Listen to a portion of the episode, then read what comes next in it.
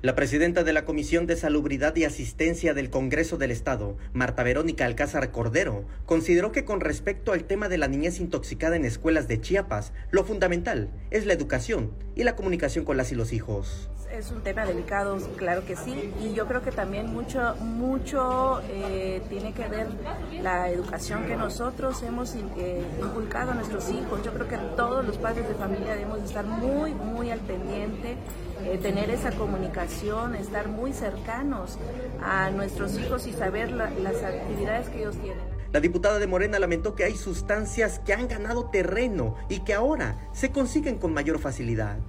Lamentablemente el, la desinformación, el fácil acceso a sustancias de ese tipo están este, complicando la situación, pero sin duda alguna tenemos que eh, observarlo esto como un problema no menor y todos, todos como sociedad poner de nuestra parte para que deje de suceder esos temas.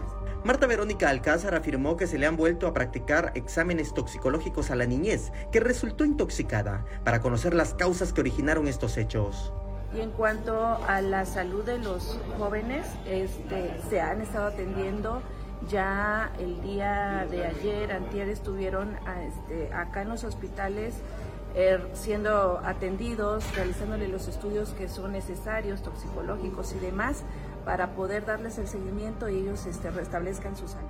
La legisladora aseguró que se está trabajando con diversas instancias para determinar qué ha sido lo que ha pasado y poder atacar el problema problema bastante delicado que se está tomando cartas en el asunto, se están haciendo las investigaciones pertinentes y por supuesto han habido reuniones, han habido mesas en las que se van integrando las partes que están afectadas para poder llegar a, solucionarlo, a, determinar cuál es la, cuál fue la razón para que se tomen decisiones.